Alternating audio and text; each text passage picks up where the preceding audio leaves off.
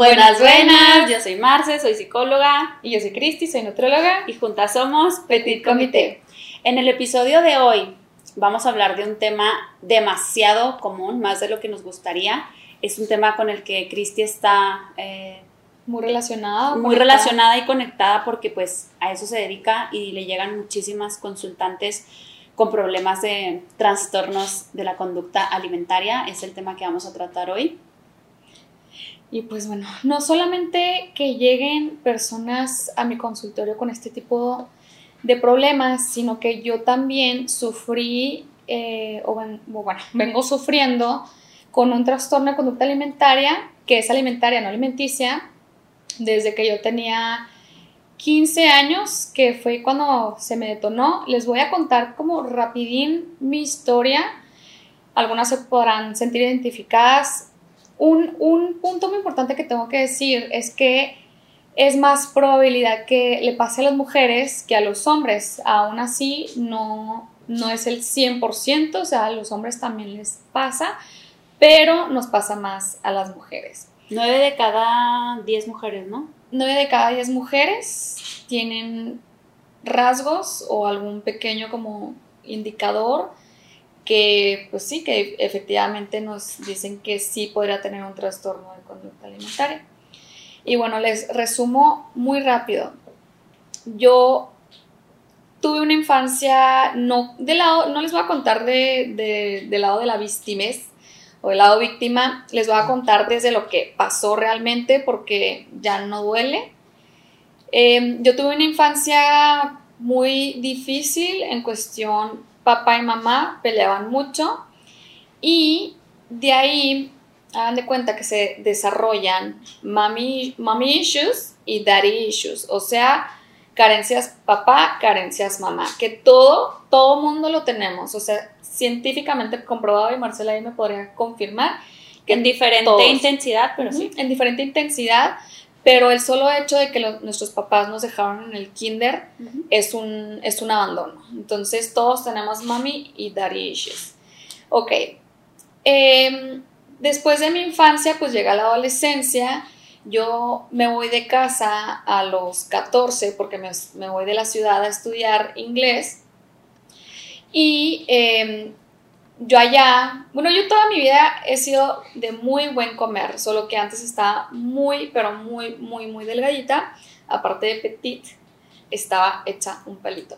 Y para mí no era, de verdad que no era nada malo, o sea, ser un palo no era nada malo hasta que la gente me decía, ay, el aire, agárrate, no sé, está haciendo mucho aire, agárrate en un poste. Eh, quedaste en el salto de longitud porque vuelas por lo ligerita, se te está deshilachando la falda y así. Yo de verdad qué gacha, gente. La verdad es que sí, no sabemos cuánto. Sí, en esas edades. Ajá, no, desde primaria todo el mundo y ahorita hace el fin pasado estaba hablando con una, con una amiga que estuve con ella en la primaria y me decía, oye, es que éramos muy crueles con todos y entre todos, o sea, imagínense las carencias que traíamos y Ay, sí. sí lo, lo, reflejamos en las otras personas, pero bueno, en vez de trabajar con nosotros, digo, estábamos muy chiquitos. Entonces, yo como que no me daba cuenta qué tan flaquita estaba hasta que me decían. Eh, y al momento yo, yo de irme de mi casa a estudiar, pues yo le seguía empacando bien y bonito como siempre, y, es, y empecé a subir de peso, pero a subir como en cuestión de volumen, no tanto en sí de peso, pero sí de volumen. Y llegando una vez, un fin de semana, a visitar a mis papás, mi papá me dice, oye, ya, ya estás embarneciendo. Es un, ya estás engordando o ya estás subiendo de peso, pero más bonito. Y de ahí dije, a la maíz, ese tipo de comentarios te hacen verte al espejo, juzgarte, analizarte y decir, oye, no manches, sí, o sea, esto que tenía, se los juro, yo me bañaba. Y luego, pues tallándome así, yo decía, ah, caray, ¿qué es esto? O sea, de lo flaquita que estaba, yo no me había dado cuenta que realmente estaba subiendo de peso y me salían lonjitas donde no habían. Entonces yo me tocaba y yo, ah, qué raro, o sea, ¿qué está pasando en mí? O sea, mi inocencia neta no me daba para, para darme cuenta que yo estaba subiendo de peso. Entonces, tras ese comentario de mi papá, que no lo culpo, eh, se me detona este trastorno de conducta alimentaria. Empecé a tener, eh, bueno, primero si quieren vamos a ver qué es el trastorno de conducta alimentaria. Son, es el problema relacionado con los hábitos alimenticios o la ingesta de alimentos. Eh, este miedo irracional que tenemos a engordar o pues sí, en sí a tener un físico robusto, etcétera. O un físico no estéticamente aceptado por la sociedad. Por la cultura, sí, que también me gustaría tomar, tocar ese tema. Y, bueno, ya sabemos que es, trastorno, es como un miedo irracional que em, se, se detona, hay un detonante y en este caso pues fue mi papá, que él nunca, él no sabe, ¿eh? Igual si está haciendo, no es tu culpa, no pasa nada. Eh, y luego, pues yo empecé a tener estas conductas compensatorias que es vomitar, restringirme o ayunar por horas, empezar a contar calorías, empezar a em, seleccionar mis alimentos, empecé a decir esto es bueno, esto es malo, porque eso lo vemos en casa, eso lo vemos en la escuela, eso lo vemos en todo el mundo, que la hamburguesa es mala y la lechuga es buena, y la ensalada nutre y la pizza no. Entonces, empiezas tú en tu cabeza a, a tener un infierno literal, yo creo que si lo podría describir es un infierno, o sea, de veras me quiere quebrar la voz, pero a lo que voy es de que estas conductas conductas compensatorias empezaron pues 15 años y la verdad es que uno apenas andaba descubriendo la vida. Yo no estaba en casa, estaba fuera literal en otra ciudad. Este, claro que mi tía nunca se dio cuenta que yo entraba al baño después de comer bien, em, entraba al baño a vomitar. Anorexia creo que no, no, no tuve en sí porque no me restringía tanto, más bien como que me inclinaba un poquito más a la bulimia ¿Qué es la bulimia? Pues eh, provocarte o regurgitar, provocarte el vómito para tú sentir que esas calorías no se están absorbiendo dentro de tu cuerpo, o sea, que ese alimento que tú comiste no lo vas a absorber, por lo tanto no vas a subir de peso. Eh, lo, ¿cómo, ¿Cómo se ve una bulímica? Normal. Esto es un mito que todos este, pues, pensamos que una bulímica o una anoréxica se tiene que ver en los huesos y realmente no. Eh, es, es, puede ser una Marcela, puede ser una Cristi, puede ser cualquiera, tanto como en sobrepeso, como normopeso o en infrapeso. Y, y bueno, todas estas conductas realmente no, no cesaban, al contrario, estaban incrementando un poquito más, cada vez más. Llego yo a la universidad y eh, empeora. ¿Por qué? Porque llego a nutrición. Y en nutrición te enseñan números y estos números son lo que contiene eh, los alimentos, cuántas calorías, cuántos nutrientes, cuántas grasas, cuántas grasas, estás contando ya las proteínas, cuántas proteínas estás comiendo al día, si estás alcanzando o no tu ingesta proteica al día. Entonces, ya vienen todos estos números y en mi cabeza ya son puros números. Realmente yo llegué a pensar real, o sea, fact, yo llegué a pensar que iba, que en mi cabeza nomás iba a haber pura comida en toda mi vida. Porque yo desde que me despertaba estaba viendo qué comer, qué me voy a preparar, con, con qué alimentos, cuántas calorías van a ser. Y todavía para acabarla de fregar, encontré una aplicación por ahí de los 2012, 2013, que tú le metías eh, cuántas calorías estás comiendo en una rebanada de pan y ya te vas haciendo así como tu historial, que son los famosos macros, pero yo ahí yo nomás lo hacía de calorías y, y adelgacé mucho. Fíjense que yo estaba contentísima porque la gente es gordofóbica y te dice, te ves muy bien. Y ahí no saben que están aumentando o están fortaleciendo ese trastorno eh, que tú tienes.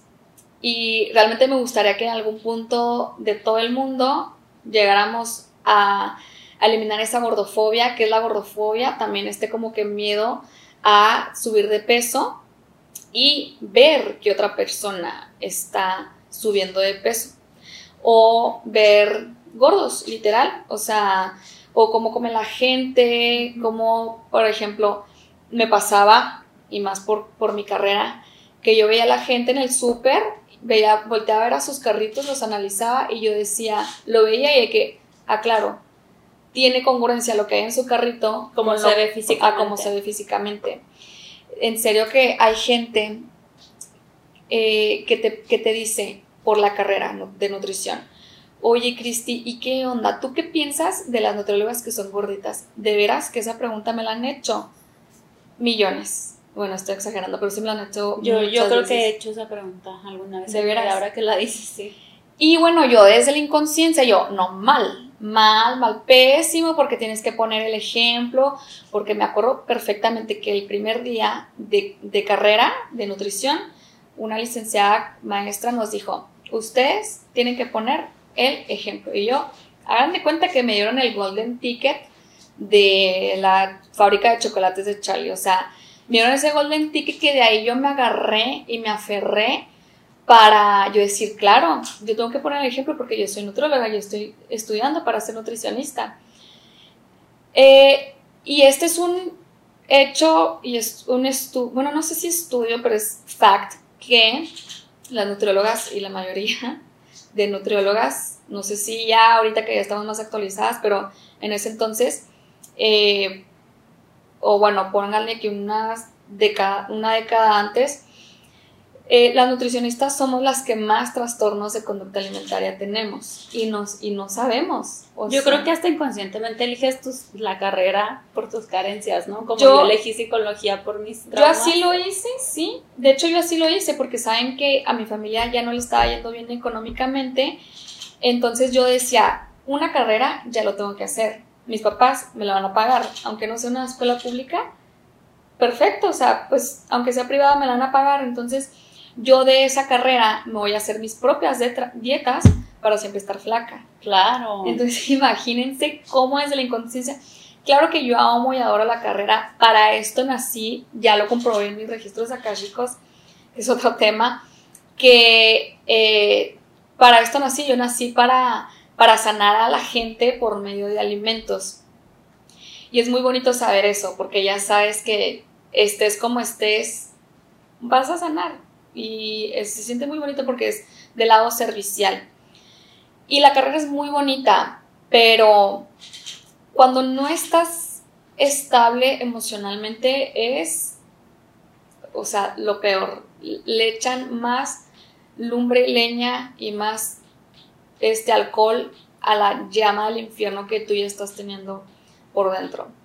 Aparte que en la universidad, pues ya saben, relaciones tóxicas, eh, name it, chalala, o sea, demasiadas cosas mal. Más detonantes, dices tú. Más detonantes, fue el divorcio de mis papás, eh, mi hermana se embaraza y se va de la casa, yo me quedo sin, sin acompañante. Entonces hagan de cuenta que yo en el hoyo y por lo tanto mi trastorno de conducta alimentaria por los suelos. Entonces, o no, al contrario, al contrario, al contrario, o sea, de lo más latente que ha sido como eran estas, eh, ya no vomitaba tanto. Eso sí, nunca me gustó vomitar. Yo decía que no era como buena bulímica porque no me gustaba vomitar. O sea, me asustaba al ver sangre, entonces le paraba. Y comprobado, hay estudios que, dicen, o para diagnosticarte que si eres bulímica no, tienes que tener esta conducta compensatoria de hasta una vez cada tres meses uff, no, o sea, yo tenía muchísimo más de una por tres meses. Y, y bueno, de repente me asustaba porque veía sangre, entonces dejaba descansar al esófago y luego ya me iba a, a otro, no sé, a, ¿Otra al ejercicio, a otra conducta compensativa que era el ejercicio. Y así iba tantos kilómetros en la banda y luego de ahí, este, no sé, me pasaba a hacer otra cosa entonces, han de cuenta que para mí también el ejercicio fue un golden ticket de toma. Si tú haces ejercicio, puedes comer un poquito más porque yo amo la comida. De verdad, yo siempre he amado y amaré la comida. Pero tenía una, una pelea constante con la comida que ya lo entiendo y no es la comida, es la carencia que tú tienes detrás que, que proviene de, de mamá y papá. Totalmente. Entonces, como yo lo reflejé, fue con la comida. Esa emoción que, que yo sacaba, pues era con la comida. Hay algunas personas que lo hacen con el alcohol, algunas personas que lo hacen con el cigarro, Drogas. con drogas, con sexo, y yo lo hacía con la comida. Es algo que se ve mejor visto, la gente no se da cuenta de ese trans- trastorno porque no estás pedote todo el día, o no estás como chacuaco a fumifume, o no estás drogada. O Al sea, contrario, incluso te lo pueden aplaudir porque eres una persona fit y te la pasas en el gimnasio y tienes un cuerpo eh, estéticamente flaquito y bonito, entonces uno se siente de que, ay, wow, síganle. Claro, te lo celebran, te lo festejan, te dicen, wow, que tú sí te levantas a las 5 o 6 de la Sí. mañana, ir al gimnasio, te lo aplauden y tú, claro, o sea, y entonces te sientes la más o el más, te sientes hasta un ser superior porque tú sí te levantas y los demás, qué huevones por no levantarse de la cama. Yo me he sentido de los dos lados, desde un juzgarme por no levantarme temprano, que quien dice que te tienes que levantar temprano para hacer ejercicio dos horas al gimnasio. Entonces, eh, a lo que voy, eso es, eso es más visto, es mejor visto, te lo aplauden. A como si estuvieras pedote, no, te juzgan, andas borracho y es la misma, es, es un apagar esa emoción, es, es un cegarte ante una emoción. Claro que yo sabía que necesitaba ayuda, yo, la sab- yo sabía que desde los 15 años, desde mi primer vómito, yo sabía que necesitaba ayuda y la postergué 12 años, imagínense. O sea, un niño de 12 años se de cuenta que todo eso yo en la, en la miseria. Y hay personas que duran más, o sea, más adultos que también desarrollan. Y también una cosa muy importante es que se detona la mayoría de las veces de la adolescencia, también los veintitantos, pero también los treinta y tantos y cuarenta y tantos. O sea, como que no se salvan si ya, ya tienen treinta y tantos, cuarenta y tantos.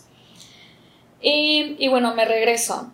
Y, y bueno, después de yo no vomitar tanto, pues el golden ticket que me dieron con el ejercicio, de ahí te aferras.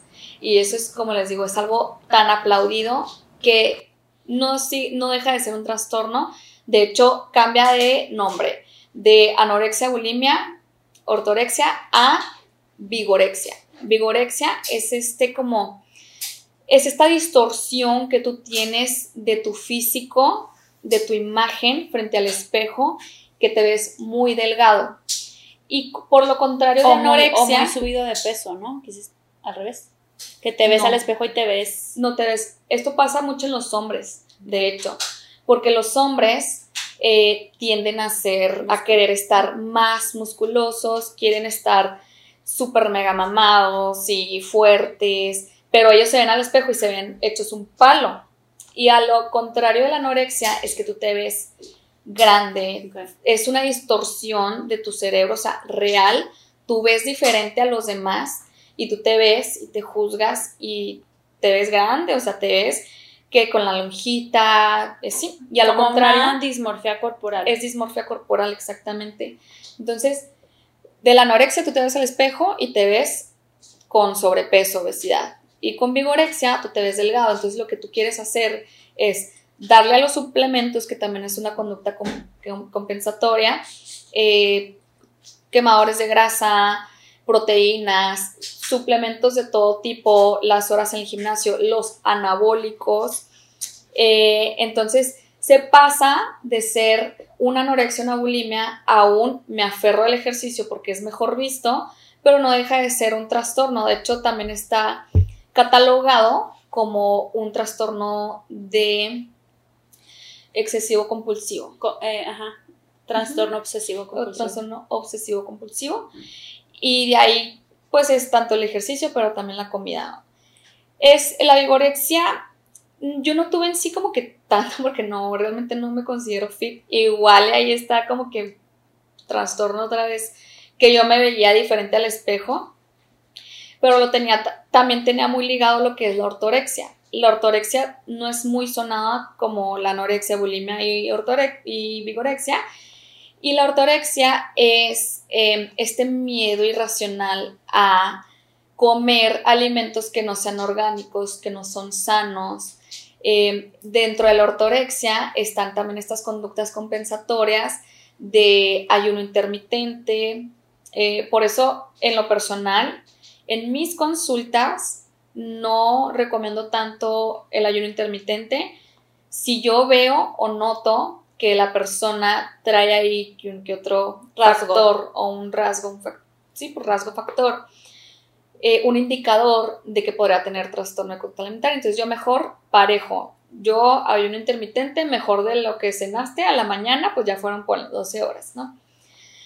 Em, no quiere decir que sea malo, pero era para mí una conducta compensatoria que yo adoptaba porque también es, es visto porque, ay, qué saludable eres, porque tú haces ayuno de 16 horas o hasta de 24. Entonces, eh, la ortorexia, la, una de las eh, conductas compensatorias también es el ejercicio.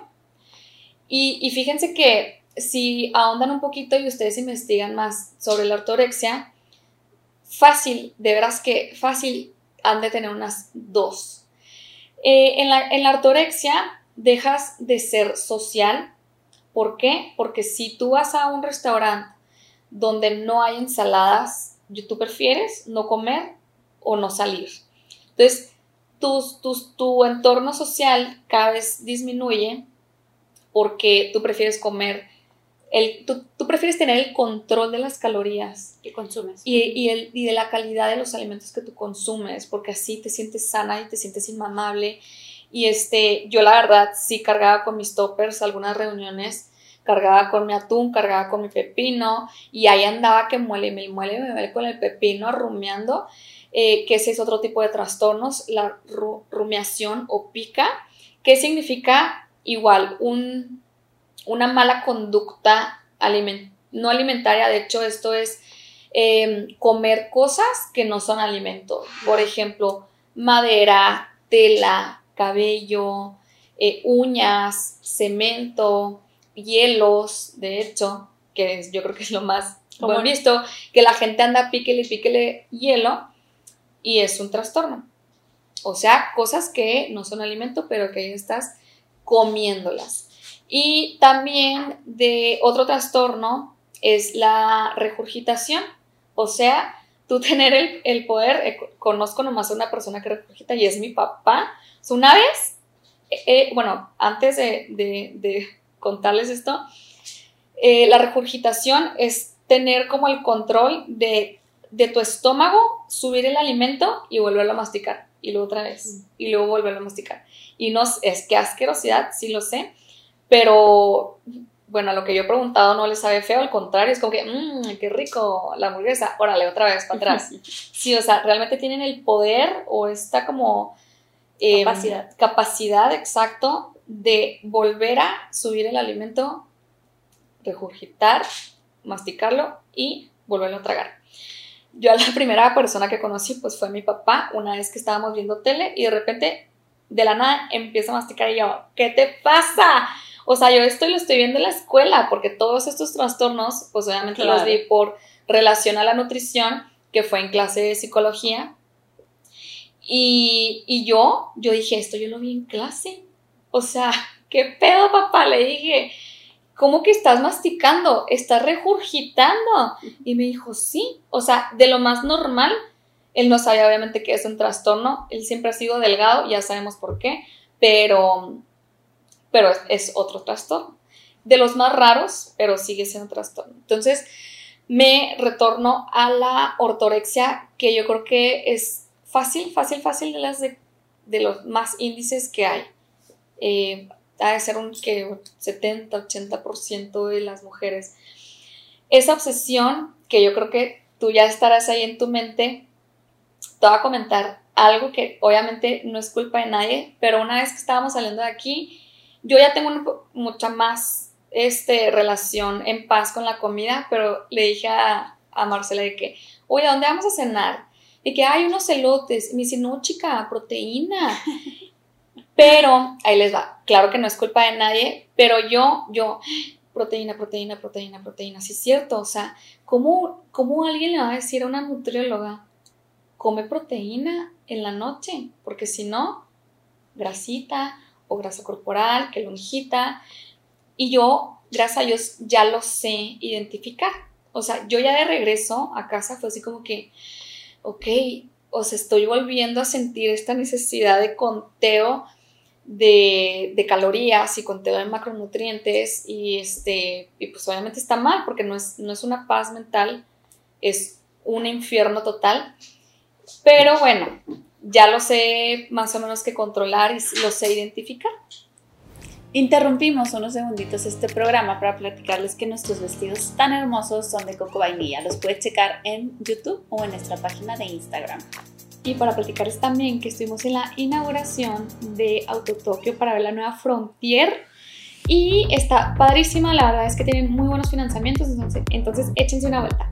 Sí, muchísimos carros, fregoncísimos, trocas, camionetas, todo lo que quieran. Todo.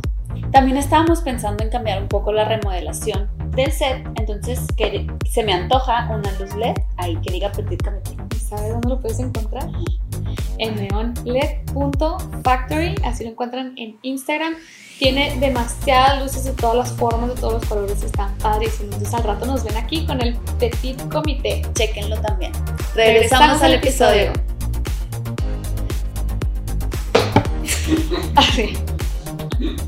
Oye, ahorita que estás comentando eso del lote, ¿qué impacto me da? Porque confirmo que está demasiado normalizado el querer comer sano y el querer tener todas las comidas sanas y consumir la proteína que tienes que llegar. Yo empecé a contar macros este, también. Ahorita lo hago, pero ya no así intensamente, ya no más para darme una idea de no pasarme de la grasa o de no pasarme de tal cosa. Pero más que la grasa y los carbohidratos, la proteína, o sea, es como que lo más que se me quedó, o sea, yo tengo que consumir proteína para estar sana, ¿no? Entonces, eh, eso tiene mucho que ver por la cómo socializamos las mujeres, sobre todo porque estamos hablando que pues, la mayoría somos mujeres las que pasamos por este tipo de cosas. Hasta en los diálogos comunes, o sea, no, no, ah, no comas esto, hay que hacer dieta juntas, hay que meternos a este reto juntas, hay que ir a la bici juntas, hay que ponernos para ser coach de las bicis, o sea, todo en nuestra plática, mm, me atrevo a decir, 70-80% de nuestra plática tiene que ver con nuestros cuerpos y por ende tiene que ver con los alimentos que consumimos. Entonces, claro. que está ultra, mega normalizado y yo creo que todos tenemos un grado de gordofobia, como decías ahorita. Y de hecho, también creo que eh, de hasta del otro lado, o sea, nos damos tanto como que hay que hacer dietas juntas, hay que ir al ejercicio juntas, pero también, oye, vámonos a, al cine y nos compramos el combo más grande que hay y este o nos vemos o nos vemos de que nos vamos de pijamada a ver una película y nos compramos la, toda la chuchería contra elotes, nachos, de todo, o sea, de todo lo que nosotros catalogamos que está mal, o que es chatarra, porque así lo dice la OMS, porque así no lo dicen en la casa. Y de hecho también es un, un punto como también muy importante y es un trastorno el, eh, los atracones, que ese también lo tenía, porque al tú restringirte bastantes alimentos como harinas, que no son malas, azúcar, que no son malas, grasas, que no son malas, al tú restringirte tanto, te da esa necesidad de, de quererlo más y comerlo más. Entonces, yo era también bien, bien pedote, y borracha, y cuando yo estaba borracha, eran unos atracones porque era muy permisiva cuando era borracha. Entonces yo llegaba a mi casa y se los juro, me acababa el refri, me comía las cosas frías, me comía el espagueti con la mano sin tenedor y me lo comía. Le metí el dedote al puré de papa, me comía el refri completo. Claro que al día siguiente era un, una culpabilidad. Cruda moral. Cruda moral, pero culpabilidad que yo le digo que es regordimiento, que es como una culpabilidad relacionada con la comida y al, al miedo de engordar. Y y luego de ahí venían las conductas compensatorias de, ok, aunque esté bien cruda, ir a, sudar el, alcohol porque el alcohol tiene tantas calorías y porque este, tengo que compensar lo que me cenea la noche. Entonces era un círculo vicioso, era un ciclo que me restringía atracón, conducta compensatoria, me restringía atracón, y eran atracones atracones, pero de lo que sea, o sea, de lo que se me atravesara. Neta que no se me atravesaron croquetas porque Dios es grande, pero, pero si se me hubieran atravesado, me los empaquetaba. ¿Por qué? Porque había tan un vacío tan grande en mí que yo pues lo reflejaba con la comida, que también em, nos vamos a la gordofobia y a la obesidad sí podemos como cultura llegar a eliminar la gordofobia, pero también eliminar la obesidad. No sé si ahí me estoy contradiciendo, pero la obesidad lo quiero, lo quiero como explicar psicológicamente, y aquí si me puedes ayudar, es, es una enfermedad de la psicológica también, de la cual tú te estás comiendo las emociones. Y cuando tú trabajas en ti y trabajas trabajas tus carencias, empiezas a comer de una forma más consciente, sin meterte a la boca inconscientemente todo lo que se atraviesa. Te estás comiendo tus emociones y por eso se da una obesidad, que también pues es relacionado psicológicamente completamente. Y eh, la gordofobia, que ahí vamos eh, a explicarlo más, es este miedo irracional a ver gordos o a tu o tú engordar, ¿sí? Entonces, de ahí Marce eh, tuvo una masterclass, bueno, ella se inscribió en una masterclass y también ahí sabe, sabe poquito. Sí, hablaban, hablaban muchísimo de cómo estas conductas se nos van metiendo pues desde muy temprana edad, obviamente, ¿no? Desde como dijo Cristi que el papá ya estás embarneciendo, esto es bien típico. O vemos a la sobrinita con la pancita y le decimos en su cara de la niña a la tía, oye, pon la dieta a la niña, ¿eh? Ya está engordando un chorro. Entonces, es obviamente hasta por cultura, por, por área geográfica, los cuerpos de las mujeres que están socialmente aceptados, pues va a tener que ver si vives, no sé, en México, sobre todo ahorita que la moda es bueno, mucho tiempo fue las Kardashians, por ejemplo, la bubia así, la cintura así, las pompis así, entonces, ajá, y luego un tiempo fue palo y también tiene que ver el estatus social porque no, no puedes estar curvy si eres fresa. Ahorita es lo fit. Ajá, ahora es lo fit, y, pero si eres fresa tienes que estar súper flaquita y no llamar la atención.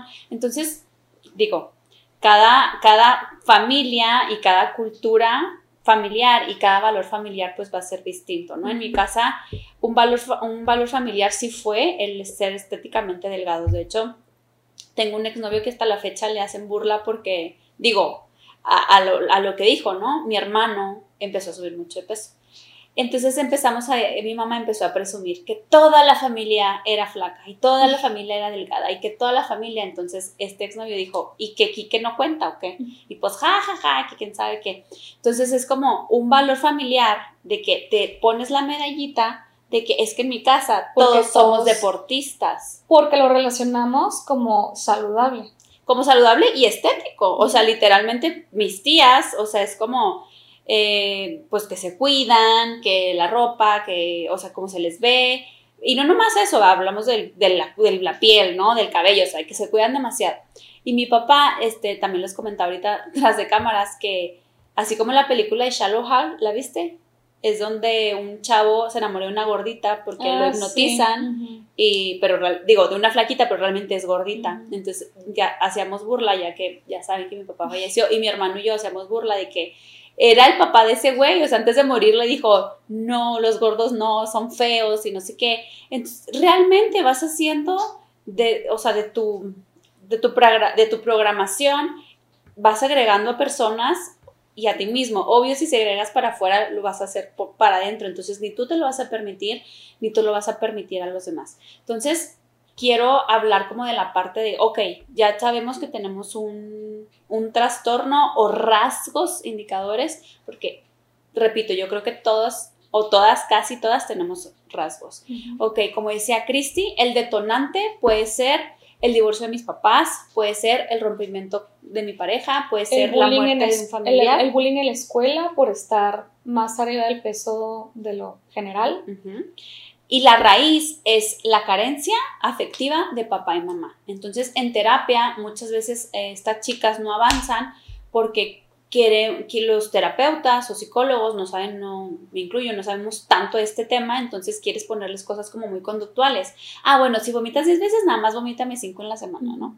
Y la cosa no funciona así. O sea, tenemos que trabajar la carencia, no la conducta. Eso es bien importante. O sea, tienes que trabajar el abandono, la herida, el dar issue, el mommy issue que tú traes para poder empezar ahora sí con lo conductual. Pero lo primero siempre va a ser eh, pues lo que traes en tu corazón y, los recuerdos que tengas grabados en tu mente. Cuando yo por fin, eh, después de año tras año de estar peleada conmigo misma y con la comida, por fin pedí ayuda porque llegó por obra del Espíritu Santo. De hecho, yo no la pedí, o sea, llegó a mí. Nadie de mi familia, de veras que nadie se da cuenta porque no te ven en los huesos ¿sí?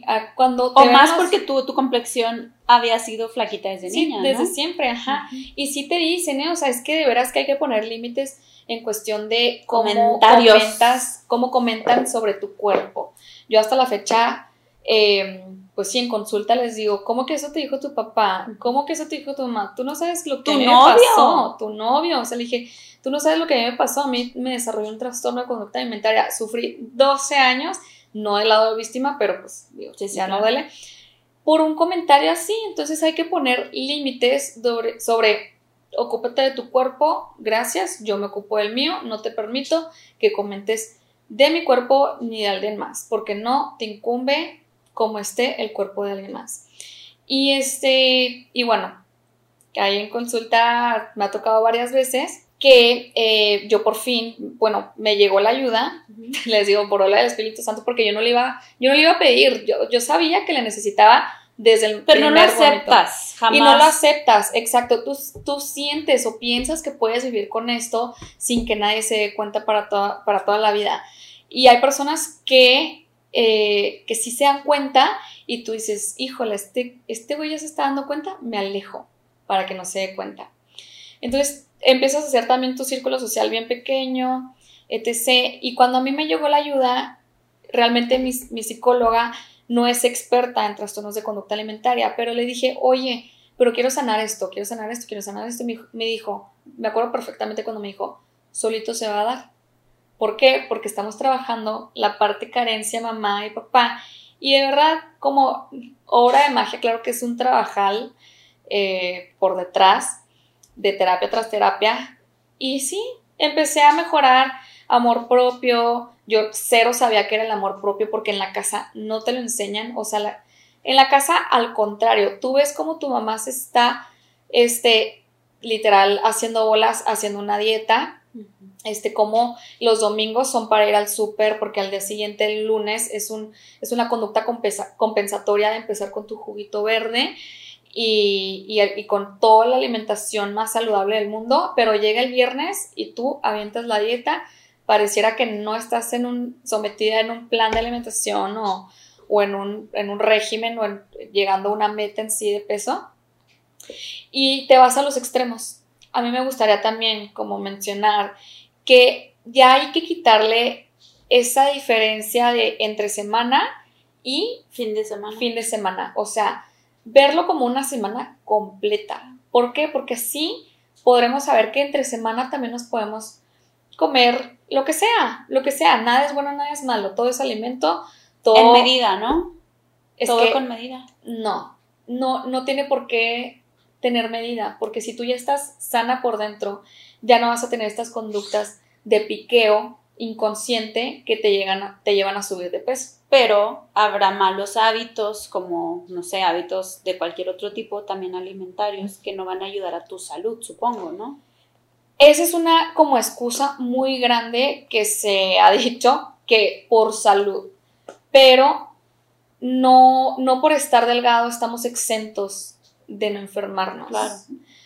Sí hay más índices, por ejemplo, ahorita lo vimos con el coronavirus, sí, hay y más índice de mortalidad por obesidad, por cáncer, eso, no hay muchas, no mortalidad, sino que hay más enfermedades por un sobrepeso y obesidad, pero como que de ahí se excusan. De veras que las, la gente con trastorno de conducta alimentaria somos muy, muy manipuladores.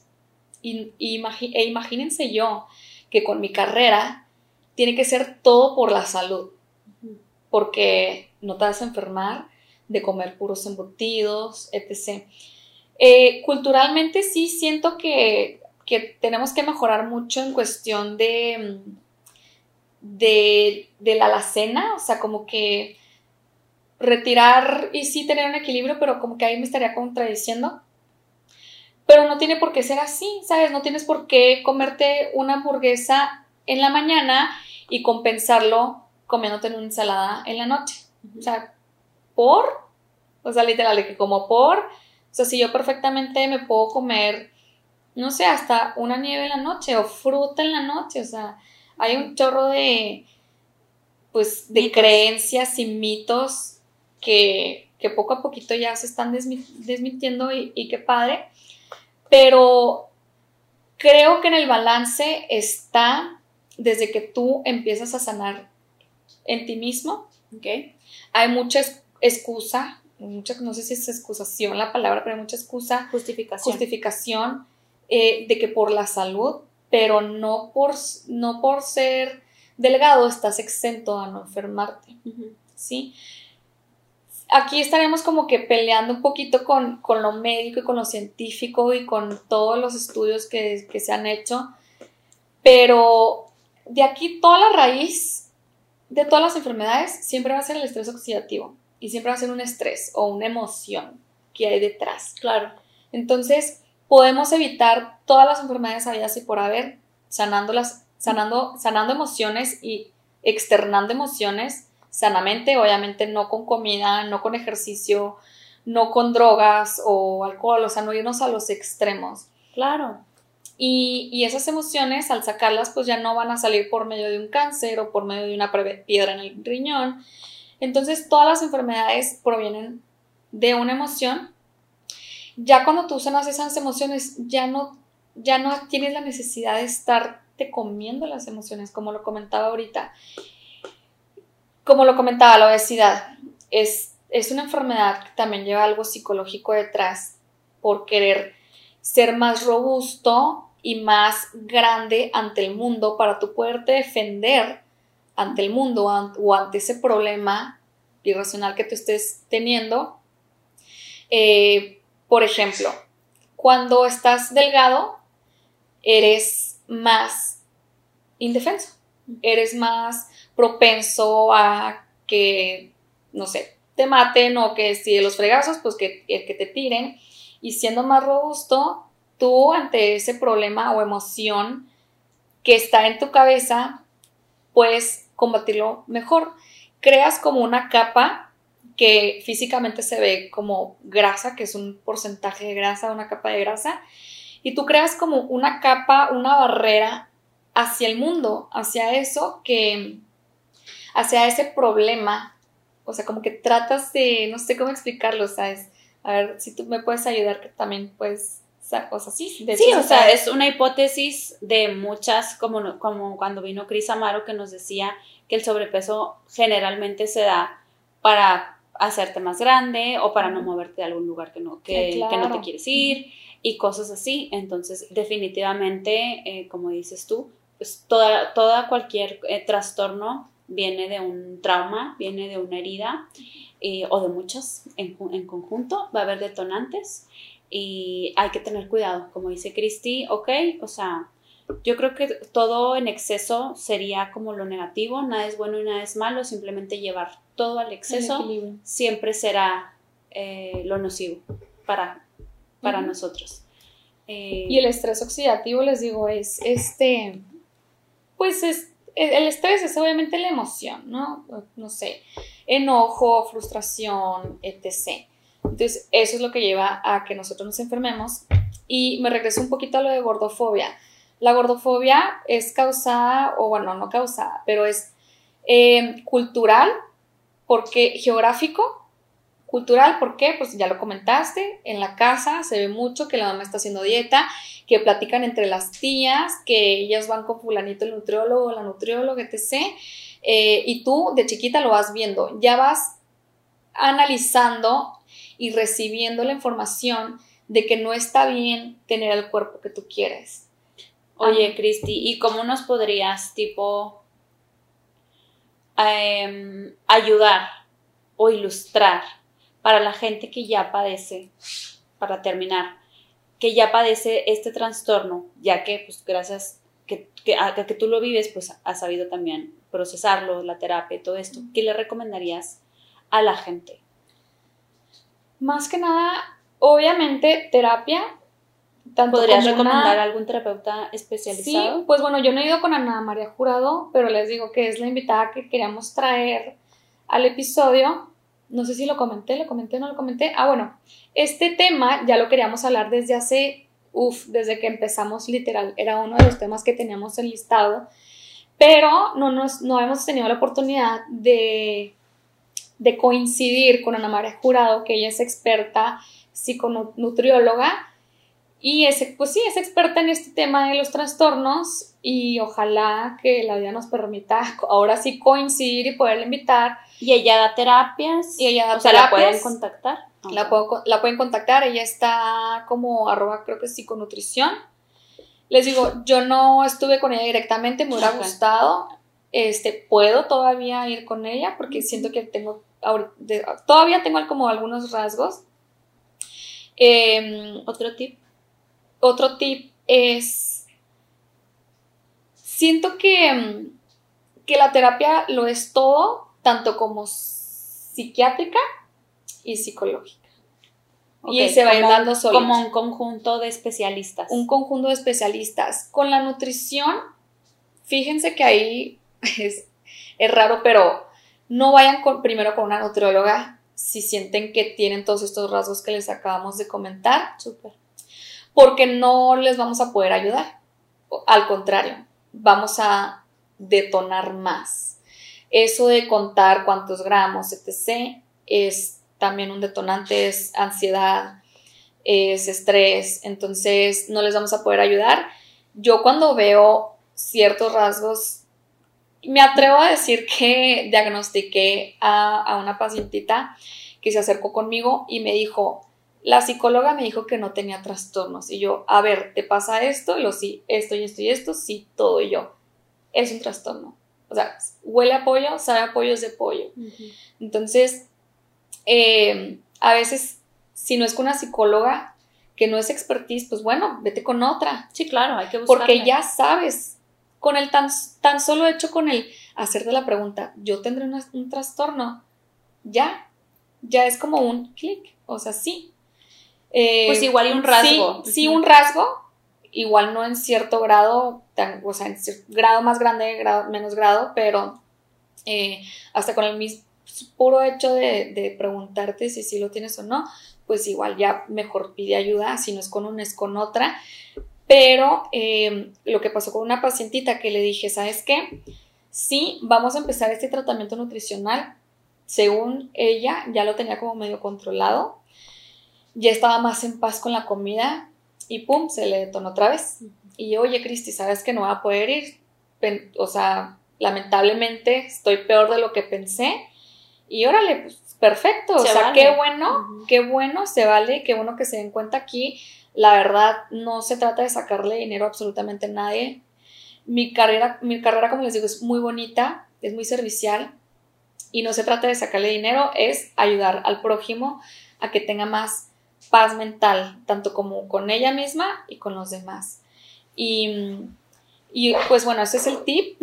No vayan de primera con un, con un nutriólogo porque no, no les vamos a poder ayudar, lamentablemente. Eh, si es una experta en trastornos, tampoco. Tienen que tener también un acompañamiento psiquiátrico y psicológico. Yo creo que eso ya cada terapeuta le, le, dirá, ¿no? O sea, si es una terapeuta especialista, claro que te va a mandar con un psiquiatra especialista. Por ejemplo, yo no fui a una consulta psiquiátrica.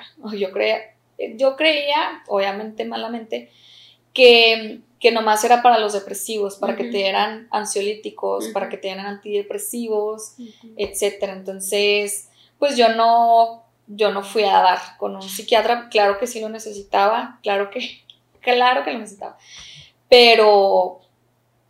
Pues ahí está, si ustedes lo están pasando y sienten que necesitan buscar la ayuda, eh, pregunten por psiquiatras con buenas referencias y ya les pasamos el contacto de una terapeuta. Es ya la terapeuta yo creo que sabrá si sí necesitas o no algo como más más médico, Ajá, pero como dices tú, pero de, primera instancia, pues busquen psicólogo o psiquiatra. Sí. Y de, de, la otra parte, de verdad hay personas que a mí me impresionaba que jamás en su vida habían contado ni una caloría. Yo creo que mi mamá es así, pero mi mamá es, es, es gordita, es, tiene para su estatura, tiene un peso más, más alto. Claro que teniendo el mommy issue, yo la veía y era como que, y estar así es malo. O sea, la gordofobia a todo. A lo que voy con esto, que hay personas que jamás en su vida se han preocupado por comer tres hamburguesas en el día, siete hamburguesas de una sentada, o sea, de veras que yo me impresionaba. Y, y de estar del otro lado, ¿cómo le podrían ayudar a alguien que ustedes dicen, no, pues mi hija o mi mejor amiga y así lo trae, eh, en vez de atacarla o decirle que, oye, no, es que estás haciendo con estas conductas compensatorias, etc., llegarle más como del lado bonito, más de cómo te puedo ayudar, este, qué sientes, em, pues simplemente o al hecho de, de desahógate conmigo y listo. De algo que me gustaría como comentar en lo personal, creo que no se cura, pero sí se controla. Como les digo, yo siento que hasta la fecha tengo algunos rasguitos ahí que me detonan, pero que los sé identificar y de ahí lo puedo controlar. Pero como un alcoholismo o un alcohólico no deja de ser alcohólico porque no se cura, solamente se controla. De ahí, a ver si me podrías apoyar, Marce, porque es lo que yo pienso, porque es lo que yo vivo. Claro, o sea, que no se cura. Es tu testimonio. Eh, yo he visto gente, por ejemplo, ahorita que pones el alcoholismo, que llega a sanar, tipo, tanta, la, literalmente todas las heridas de la infancia, todas las carencias o todos los abandonos, y que ya hasta por decisión ya no quiere pistear, aunque el alcohol no le hiciera daño. Más en la comida, eh, pues no lo sé, supongo, supongo que como todo debe haber excepciones. Hay gente que eh, puede tratar con depresión y nunca sanarla o curarla, pero puede controlarla. Y hay gente con trastornos alimenticios que puede llegar a sanar por completo, más yo creo que sí es como bien en particular cada quien su proceso. Lo que sí les puedo aconsejar y lo que ya dijimos ahorita es siempre busca sanar porque la raíz siempre van a ser las carencias afectivas. Sí, de hecho, pues totalmente, o sea, les digo, nosotras no tenemos la verdad absoluta, es en nuestra experiencia, pero yo en lo personal sí siento que se controla, así como el alcoholismo, así como una diabetes, se controla y no se cura. Ojalá haya, no sé, una pastilla, una cura, porque de verdad no saben el infierno que es. Como les comentaba, yo llegué a pensar que solamente iba a contar comida en toda mi vida. Y también un, una, como un un examen que se podrán hacer ustedes mismos, ustedes mismas, para ver si tienen eh, un trastorno, es analizar qué tanto porcentaje del día estás pensando en comida. Si es más del 50%, obviamente es foco rojo. Em, si es 90%, casi 99% como yo solía tener el pensamiento, pues obviamente poquísimo rojo y buscar la ayuda y no postergar ese amor propio que es terapia. Totalmente. Este, pues esperemos que esta información súper valiosa les haya servido. Como dije al inicio, eh, pasa muchísimo más de lo que nos gustaría y esperemos que en este episodio pues hayan encontrado una señal divina para buscar esa ayuda que tanto necesitan.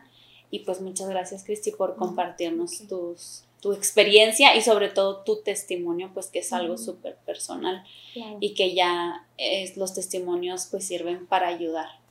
Esperamos que os haya gustado mucho. Sí, al rato será una segunda, otro segundo episodio porque hay mucho más detrás y, y lo queremos ya abarcar con una experta. Entonces ojalá sí se nos haga y pues nada, gracias por escucharnos, nos vemos en la próxima. Gracias, bye.